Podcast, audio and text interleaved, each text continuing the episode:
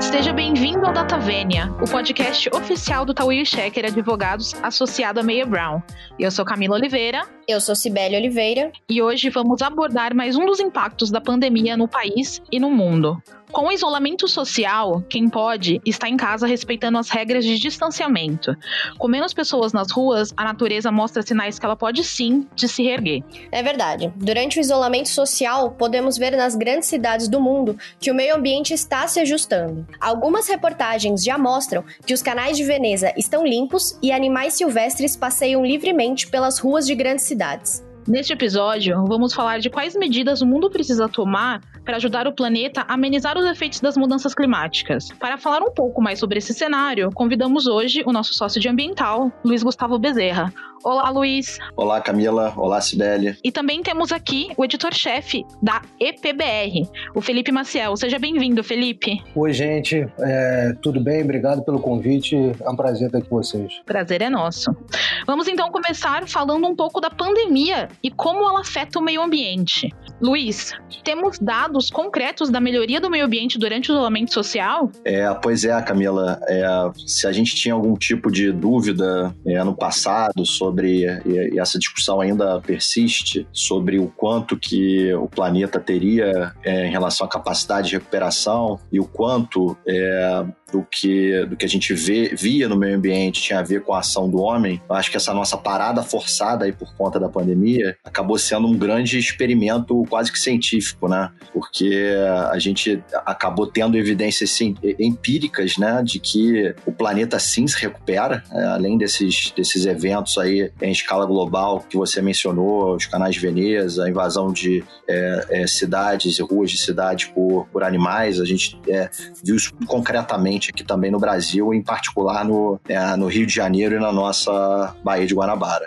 Existe a chance dessas mudanças positivas no meio ambiente serem permanentes ou com a volta da população às ruas todas as melhorias irão regredir? É, bom, eu acho que esse é o grande desafio que a gente vai ter daqui para frente, né? Como o Luiz falou, a gente tem é, a certeza hoje de que a gente pode sim melhorar o, o meio ambiente. É, tem casos aqui é, na Baía de Guanabara, o, o, caso dos golfinhos, das tartarugas, e, então está é, provado que a gente tem como melhorar. O desafio é a gente trazer essas mudanças para o nosso dia a dia. É, e isso é, requer uma mudança de comportamental significativa. Se a gente entender que o, o, o mundo gira melhor é, da forma como a gente está hoje, eu acho que a gente consegue levar isso para frente. Eu tenho muita expectativa de que a gente vai entender que o mundo efetivamente é melhor da forma como a gente está hoje e que a gente pode sim fazer a diferença trabalhando para que,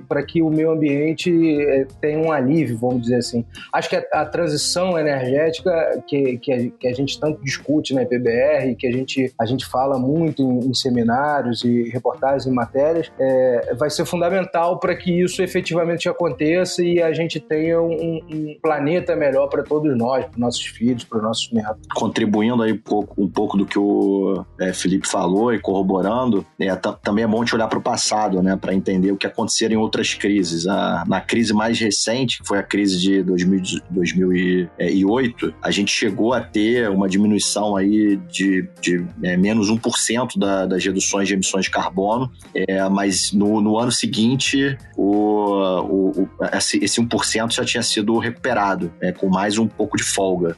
É claro que a proporção da crise que a gente está vivendo agora, os primeiros dados aí que, que eu, inclusive, tive o trabalho de coletar na Agência Internacional de Energia, mostram que no mês de março essas emissões despencaram 6%. Então, a gente comparando com a crise anterior, que as emissões tinham despencado 1%, é, houve uma diminuição bem maior do, das emissões de, de carbono. Mas a gente tem que estar atento para o que já aconteceu no passado, de que o, a tendência do ser humano é, é, é retornar ao estado anterior. É, eu, mas eu acho que, tal qual o Felipe falou, com, com cuidado, e, e, e já que o ser humano geralmente aprende um pouco com a dor e e, dor, o que a gente tem vivido bastante nessa, nessa temporada, eu acho que a gente pode ter aí uma, uma grande oportunidade para uma mudança de paradigma que acho que já vinha até acontecendo em relação a, a mudanças climáticas, inclusive. Eu acho que a, que a grande questão nisso tudo, Luiz, para é, quer dizer, a minha visão é o seguinte: é, toda essa crise que a gente está enfrentando hoje vai gerar uma mudança comportamental do trabalho. É, é muito provável que a gente tenha é, relações de trabalho muito é, é, diversificadas a partir de agora. O home office está aí, é uma coisa que as pessoas estão fazendo no mundo inteiro.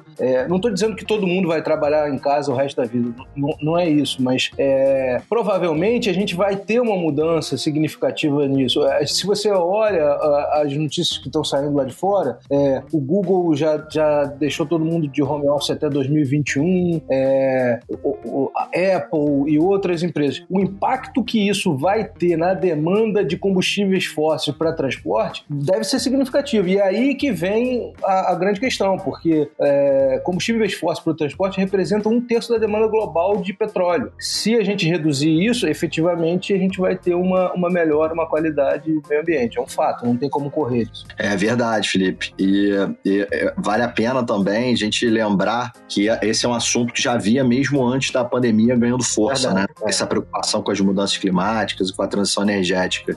É, se a gente olhar lá para o relatório do Fórum Econômico Mundial de Davos em, em janeiro desse ano, ele apontou lá os, as 10 questões mais críticas para a humanidade é, nos próximos anos. E dessas 10, é, é, cinco delas são ambientais e das outras cinco, uma delas tem a ver com crises relacionadas à demanda por água. Então, tal, talvez possa até, até dizer que seis delas têm, têm a ver com o meio ambiente. E dentro dessas seis, é, é, é três delas têm a ver com mudança climática. É, o, prim, o, primeiro item é, são, são eventos climáticos extremos, o segundo item tem a ver com, com, com a ação em, em endereçar essa questão das mudanças climáticas, ações econômicas de endereçar as mudanças climáticas. O terceiro tem a ver com desastres naturais que também decorrem é, desses eventos climáticos. Então, por aí vai, assim, já, já são questões que estão na agenda dos, dos líderes mundiais. É, e, então, e tá na agenda das, das antigas petroleiras, vamos dizer assim, que agora estão se posicionando como empresa de energia, né? A, a, as próprias petroleiras hoje já estão enxergando um futuro em que elas não vão produzir mais petróleo, elas vão produzir, quer dizer, vão, não vão produzir tanto petróleo, vão produzir muito mais energia do que petróleo, efetivamente. É, e tem movimentos aí globais disso, das empresas apostando, inclusive no Brasil. Você vê a, a, a Equinor, que um dia foi estatório e hoje já é Equinor, é, produzindo energia solar no, no, no, Ceará, se eu não me engano. A Total investindo em renováveis no Brasil, a BP investindo em renováveis. Acho que é um caminho que não tem volta. Bem, bem lembrado, Felipe. E não é de hoje, né? Elas têm feito isso já na é, já desde o início da última década. A, a Raizen também, que é uma joint venture da, da Shell com a Cosan para investir em biocombustíveis, em particular no, no setor de etanol. As empresas de óleo e gás se, já estão se colocando, se posicionando no mercado para o futuro, eu diria até já para o presente, como empresas de energia, né? É, já dando atenção para essa transição energética. É. é legal esse ponto que vocês abordaram e agora pensando um pouco na parte governamental, é, existe algum plano no, do nosso governo de que auxilie o meio ambiente? É, a gente, eu e o Felipe já conversamos um bocado também sobre, sobre esse tema, é. É, que, que é a questão do, do, de, de mercados de carbono. Né? Então, é, o, o Brasil, é, recentemente, é, com a Política Nacional de Biocombustíveis, aí no final de 2017, mas política essa que está sendo implementada agora, tomou um caminho de estabelecer um mercado mandatório de carbono justamente para esse setor de combustíveis para transporte, que o Felipe mencionou que é um dos mais críticos, é, pelo menos globalmente. É, então, essa, essa política prevê a criação do mercado que obriga que as distribuidoras de combustíveis adquiram créditos de descarbonização, que são produzidos por usinas é, é produtoras de biocombustíveis. Então, o mercado mandatório que o Brasil é, optou por estabelecer acontecer através de uma política pública. É, isso aí se, se encaixa globalmente numa série de iniciativas de precificação de carbono que, o, que diversos países do mundo afora têm feito. A escolha fica sempre para precificar o carbono na economia entre impostos e mercado. A escolha do Brasil, nesse primeiro momento, com o Renova Bio aí, da Política Nacional de Biocombustíveis, foi pelo mercado que está sendo implementado nesse momento legal. E existe, se a gente comparar isso com, com o mundo, existe alguma medida aí que se assimila ou que pra gente comparar então com as medidas globais? É, o RenovaBio, ele não, não criou tudo do, do zero, né? O RenovaBio tem inspiração num, num mercado de carbono estabelecido na Califórnia, que já tem alguns anos de experimentação. É, globalmente também existem uma série de outras iniciativas de instrumentos de mercado. É uma que também patinou bastante no início, que é, é o UIT Lá da União Europeia, o mercado de carbono da, da União Europeia, e que agora é, tem entregado alguns resultados é, bastante animadores. É, a solução, o, o, o, outro lado da moeda, se você não, não, não cuida de precificar o carbono e de direcionar a economia é, para esse caminho aí já de, de olho no, nas metas climáticas que o próprio Brasil tem que cumprir,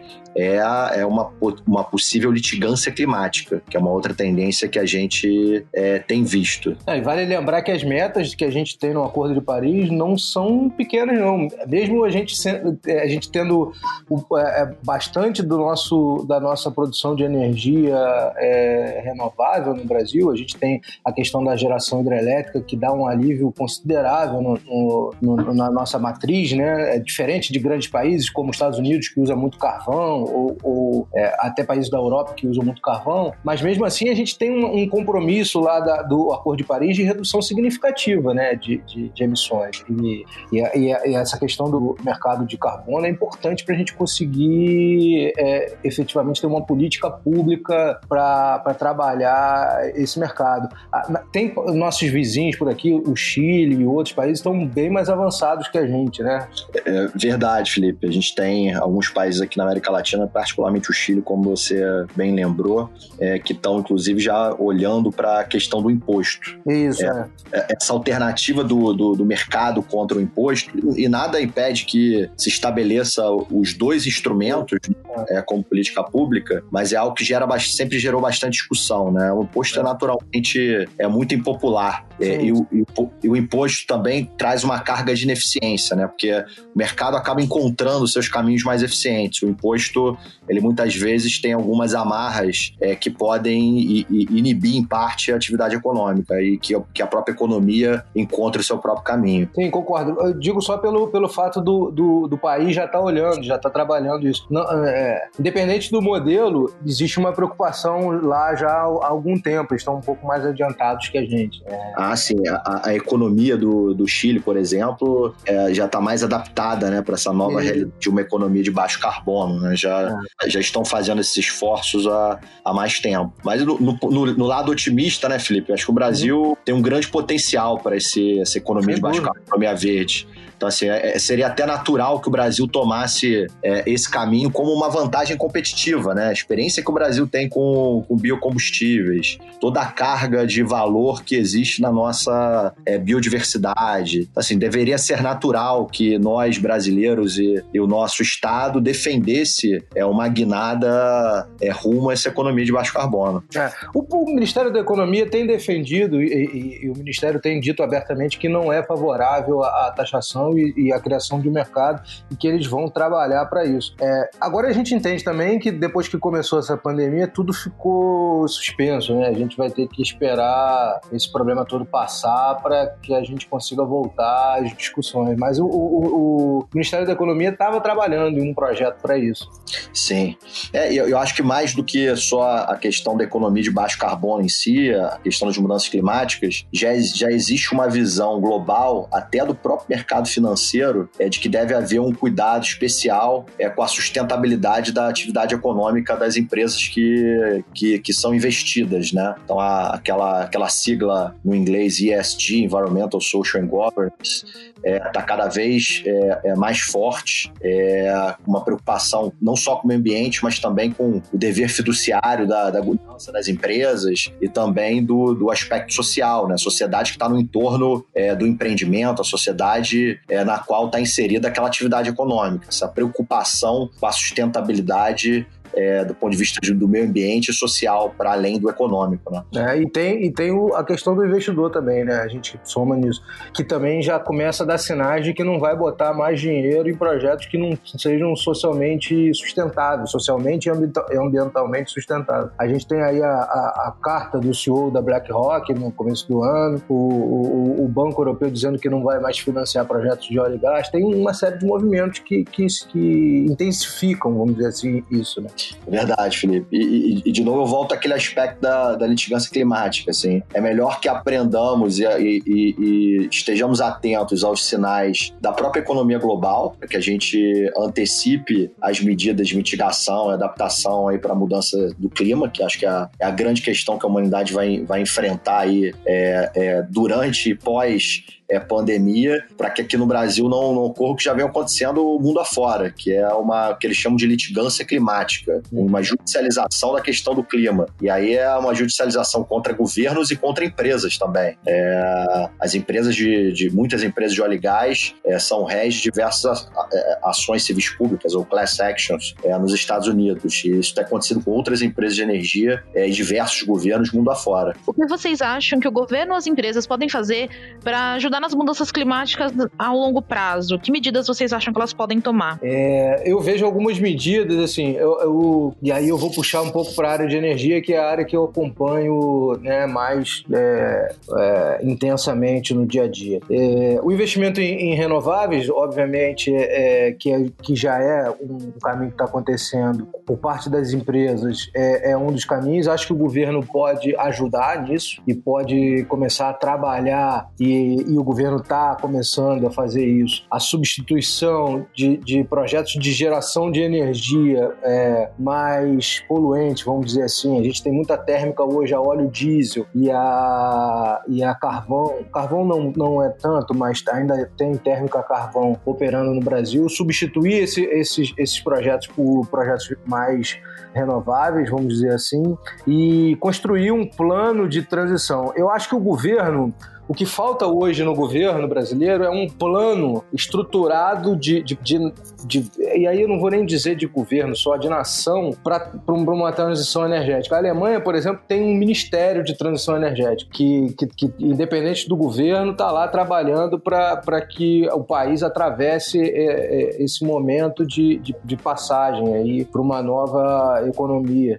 É, eu acho que o governo brasileiro podia seguir esse, esse caminho, entendeu? Tentar montar um planejamento planejamento de longo prazo para a transição energética, ter um, uma cadeira específica, uma área específica para discutir isso. É, entendo, e quando eu falo isso, muitas vezes as pessoas pensam: ah, mas você acha que a gente tem que abandonar o pré-sal? Não, não é nada disso. E acho, inclusive, que quem vai financiar essa transição energética vai ser o próprio pré-sal. É, grande parte da, do, do, movimento de recurso financeiro que vem para a transição energética vem das, das petroleiras, então é, não há, não há, não há uma dicotomia nessa, nessa discussão, mas eu acho que o governo podia sim construir um, planejamento integrado, uma coisa que a gente olhasse, que, que, que pegasse a, tanto a área do Ministério da Economia, o Ministério de, de, é, de Minas e Energia, as cidades, integrar as cidades nisso, porque é, Smart Cities tem tudo a ver com transição energética, é, o, o, olhar esse olhar da transição como um olhar integrado, eu acho que falta. Ah, os movimentos hoje no Brasil são muito. Os grandes movimentos são feitos pela iniciativa privada, você vê as empresas se movendo para isso, e o governo tem algum planejamento, mas não tem um planejamento centralizado olhando para o país é, para 2050, 2060, que é quando as grandes consultorias preveem que vai ter o pico da demanda de, de petróleo. Então, eu acho que o que falta hoje é a gente ter uma estrutura centralizada e organizada para a gente atravessar esse caminho.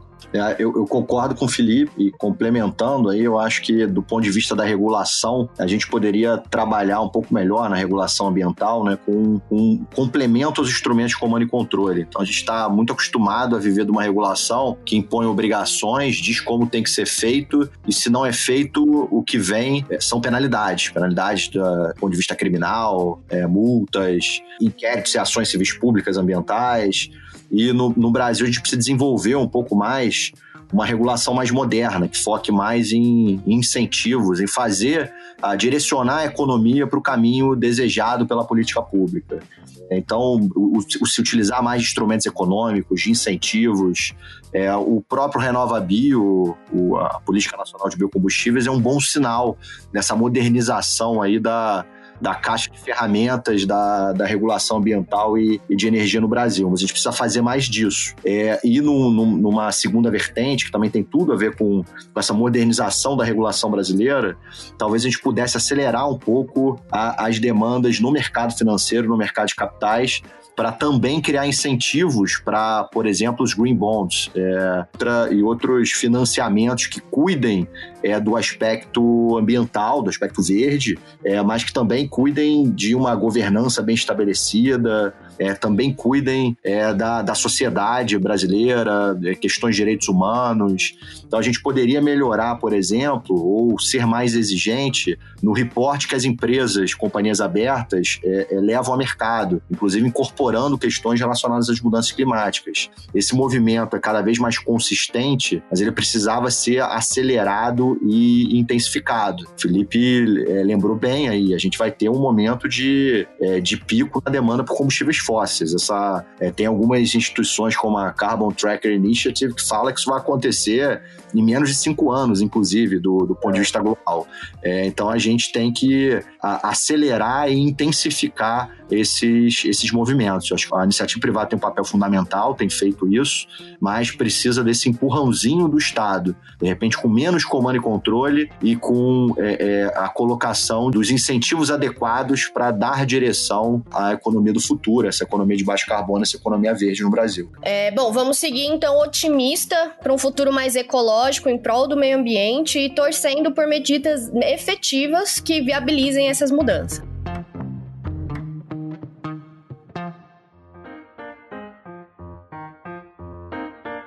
E agora a gente vai falar um pouquinho sobre cultura. Nesse quadro, a gente pede para os nossos convidados indicarem um livro, um filme ou um seriado que eles estejam acompanhando. Luiz, qual é a sua dica? Oi, Camila. É, vou, vou, na verdade, dar, dar dicas no, nos três quesitos aí. Vou procurar ser rápido nessas dicas. É, um filme que, na verdade, eu, eu revi no início dessa pandemia, que eu recomendo a todos, é um filme chamado Arrival, que em português a tradução para ele é, é O Primeiro Encontro. É um filme super interessante que reporta a chegada de alguns OVNIs ao planeta, ao nosso planeta. Esses OVNIs é, se estabelecem sobre as grandes potências mundiais. É, não me lembro exatamente quantos, mas eu lembro certamente que tinha um nos Estados Unidos e outro na China, é, e que a partir dessa, da chegada desses OVNIs, que basicamente só é, vieram para o planeta e pousaram, é, se cria toda uma dinâmica mundial de trazer os melhores especialistas para tentar entender o que, que esses OVNIs queriam com o nosso planeta Terra. É, e aí tem toda uma dinâmica tensa de que tá, tá, está-se a todo tempo pensando que eles vão ser uma grande ameaça, é, que eles vão destruir o planeta, é, e em particular a protagonista do filme é uma especialista em linguística, que tem todo um desafio enorme lá de buscar a comunicação comunicação com. Ele, ela ingressa numa dessas naves, a, que está pousada sobre os Estados Unidos, tem todo o desafio de fazer a comunicação com, com esses alienígenas. O final é bastante surpreendente é, e o filme é, é muito bem feito. É, recomendo extremamente. É, a, minha recomendação de série é uma série chamada Golia, é uma série do Amazon Prime, que é, que é recente, é, é, um, é um advogado com um caráter muito particular e aquele espírito bem aguerrido é, de advogado. O filme é também muito bem construído, uma trama bem interessante interessante. Essa série é super nova do, do ano passado. E na terceira temporada, terceira e última, né, ela trata um pouco do, da exploração inadequada de, de recursos hídricos na, na Califórnia. É uma série bem, bem dinâmica, bem interessante, eu também recomendo. É, e por fim, é, como livro, eu recomendo o escritor Jared Diamond. É, ele tem um, um livro é, que foi que tornou ele vencedor do prêmio Pulitzer, que chama Armas, Germes e Aço. Então é um, é um, é um livro lá de 97, mas que, é, que acaba sendo bastante atual. Eu tinha comprado esse livro em meados do ano passado, quando ele tinha sido lançado, um novo livro, né? E o nome do novo livro tem tudo a ver com esse nosso momento. É Reviravolta em português. É, como indivíduos e nações bem-sucedidas se recuperam de crises. É bem interessante. O Jared Diamond, ele, é um, ele tem uma carreira multidisciplinar, ele é biólogo evolucionário, fisiologista de, de, de células, tem formação de geografia e história, hoje dá aula de geografia e história, doutorado em Cambridge. Então ele faz umas ligações multidisciplinares muito interessantes entre psicologia, economia, e o livro tem tudo a ver com esse momento que a gente está vivendo, que é de reviravolta. Obrigada, Luiz, muito bacana. E a sua, Felipe, alguma dica? É, vou dar uma dica de um livro que eu estou lendo uh, atualmente, que é um, é um, é um livro que eu, que eu, recomendo a todos, que é o volume número um do, do livro Escravidão, do Laurentino Gomes, que trata da... Na verdade, ele está escrevendo uma série com três volumes sobre a escravidão no, no Brasil, e esse primeiro volume vem da, do primeiro leilão de escravos em Portugal até Zumbi do Palmares. É um livro, assim, realmente é, acho que fundamental para todos nós e, e importante para a gente entender a, a, a, dívida que a gente tem com os negros e, e, e o que e, onde a gente chegou até hoje, por que que a gente está, como as coisas caminharam até, até hoje. Então é, é, um livro que, assim, que eu recomendo muito, é um, é um registro histórico muito bem feito, um trabalho histórico muito bem feito. O Laurentino é jornalista e é, e é historiador. É um trabalho assim que eu, eu recomendo muito, vale muito a pena. E Bacana, hein, é, é, um livro muito bom, vale muito a pena mesmo. E, e eu recomendo uma série. É, quando, quando eu, eu vi a, a, a, o roteiro que me, me pediam uma, uma, indicação de uma série, eu fiquei pensando numa série, e aí eu zapeando numa rede social, eu vi que fez, faz cinco anos que acabou Mad Men, que para mim foi a maior série de todos os tempos. Eu, eu, é a série que eu, que eu mais é, gostei de assistir, teve, é, rolaram sete temporadas, é, que começa no, no, final dos anos 50 e vai até o, o, os anos 70 nos Estados Unidos. É uma série muito bem feita, vale muito a pena ver, é, mostra a evolução da, da publicidade no, no, nesses 20 anos né, de série e mostra também a, a, inserção das mulheres no mercado de trabalho nos Estados Unidos, a, as, as, discussões sobre as mudanças de hábito e de relação do, dos americanos com o emprego. É uma série que vale muito a pena, assim, eu recomendo muito quem não tiver visto acompanhar. Interessante ponto em comum, Felipe, que a gente está é, olhando nesses momentos aí de reviravolta, inclusive, para a história, né? A gente começa ah, a olhar para é. ver como as coisas se resolveram no passado, os grandes dilemas, é. para tentar pegar emprestadas é, é, mentalidades, soluções para o momento que a gente está vivendo. E, e, conforto também, né? Exatamente. A, a, história dá conforto. Você olha para trás e fala: a gente já passou por situações ruins e, e, e conseguimos sair, a gente vai sair dessa também. Obrigados. Foram ótimas dicas aí para essa quarentena. E agora a gente segue para o nosso último quadro, que é para falar um pouco do início da carreira. É, chama Começando Direito. A gente pede para que vocês deem uma dica para quem está começando agora no mundo jurídico. Pode ser um curso, alguma informação sobre a área que pode ser é, considerada promissora, uma orientação pessoal. É, Luiz, vamos começar então com você. É legal, Sibeli, Camila. Eu, o, o que eu diria como principal dica é, é realmente você gostar do que faz. E com isso vai ser fácil você encontrar um, um, propósito no que você faz no seu dia a dia. Acho que essa palavra que está bastante em voga ultimamente, propósito, acho que é uma palavra-chave aí para o seu início de carreira. Então, por exemplo, dentro do mundo jurídico, que tem uma série de possibilidades, eu inclusive pensei em carreira é, diplomática, eu pensei numa série de alternativas, eu sempre gostei muito de economia. É, você decidir o caminho a seguir, talvez é, você tem que tentar em propósito. E eu, na minha advocacia ambiental, muitas vezes eu sou muito é, indagado, ah, mas você é o, você é o defensor do poluidor. É, não é assim que eu me vejo, não é assim que eu me comporto na, na minha advocacia. Eu acho que o advogado ambiental é muito o educador da, do, das empresas. As empresas têm suas dinâmicas, têm suas realidades, têm as suas maturidades e eu acho que o advogado ambiental ele tem o papel de mostrar é, por que, que a legislação é desse jeito, quais são as consequências, tentar mostrar, inclusive, para as empresas que é, é, é, é, elas vão estar numa melhor melhor posição se elas é, é, cuidarem do meio ambiente. Inclusive, é, numa posição melhor se elas entenderem que meio ambiente, por exemplo, é, é, oportunidade, é um ativo, é que não deve se ver como passivo. Então, a, a minha dica é, é nas reflexões de cada um no início da carreira é na busca de propósito, uma primeira dica. Uma segunda é, o, é, é, se enveredar pelo mundo acadêmico. Eu sei que é difícil conciliar advocacia e mundo acadêmico, mas a academia, para mim, sempre se mostrou é, uma via de mão dupla com a advocacia. Então, a advocacia leva exemplos que tornam a minha, o meu, a minha trilha acadêmica mais realista, mais conectada com a realidade, é, e a academia também alimenta muito em substância a advocacia que se pratica. E aí, por fim, terceira dica, e mais voltada para o futuro, eu acho que o futuro é multidisciplinar. Então, quem está começando a vida, a carreira agora, poderia pensar sim em fazer duas graduações. É, eu sempre curti muito economia também, além do direito. É, sempre tive essa mentalidade multidisciplinar no meio ambiente. Eu acho que a solução dos grandes problemas da humanidade, até como a gente, como eles se colocam para a gente agora, como mudanças climáticas, eles não estão é, contidos é, só numa ciência ou numa disciplina. Eles é, demandam a articulação de pensamentos, de soluções, de conhecimentos, de múltiplas disciplinas. Então eu diria para que se investisse na multidisciplinariedade. Ótimos pontos, Luiz. Muito obrigada.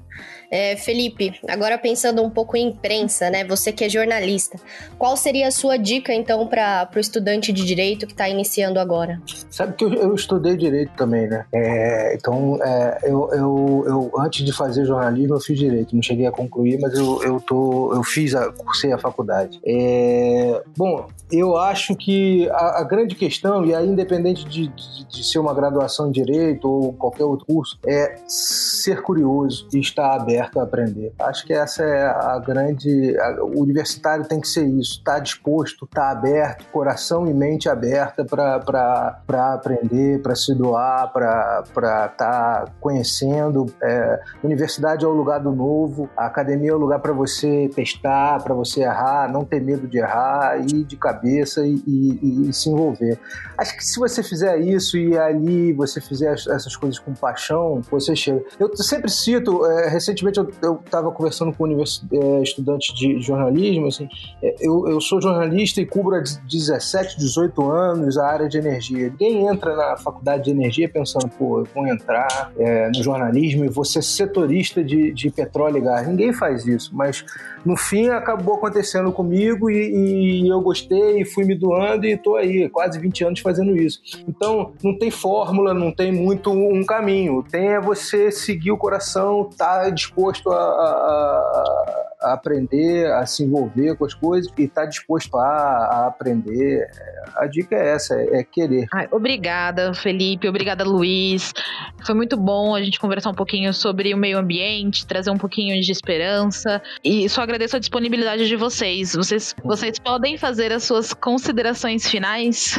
Quer começar, Felipe? Posso falar. É, eu queria agradecer o convite. É, muito obrigado por, é, por estar aqui com vocês. Eu e o Luiz, a gente vem conversando já há algum tempo sobre esses temas, então é, para mim foi um prazer muito grande, Luiz, estar aqui com você é, nesse bate-papo.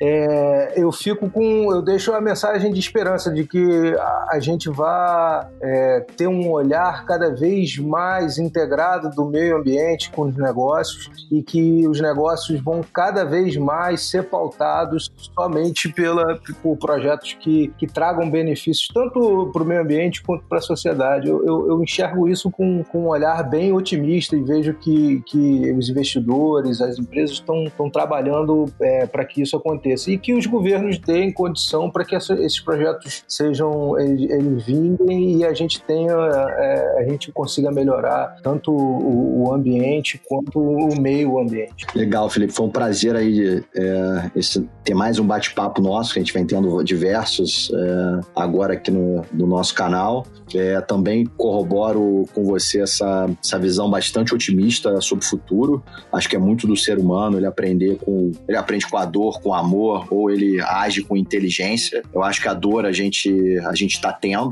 É, eu acho que o amor é um pouco dessa, dessa paixão de, de fazer uma virada aí para a humanidade. Eu acho que a gente tem, tem, tem um bom caminho. Agora, agir com, com bastante inteligência, é, eu acho que ficou claro que a próxima grande emergência pode ser, deve ser a emergência das mudanças climáticas. Então a gente precisa intensificar e acelerar as ações para que a gente é, adapte é, o nosso planeta, que é um só, né, ao, ao que o planeta suporta e ao nosso estilo de vida. Espero que nossos ouvintes tenham aprendido algo novo. E qualquer sugestão ou dúvidas, é só deixar nas nossas páginas do Instagram e no LinkedIn. Lembrando que você também pode nos acompanhar nas redes sociais. No Instagram estamos como Tawil e Checker, tudo junto, e no LinkedIn como Tawil e Checker Advogados. E assim, encerramos mais uma edição do Data Vênia o podcast oficial do Tauí Checker Advogados, associado a Mayor Brown. Obrigado a todos e até a próxima edição.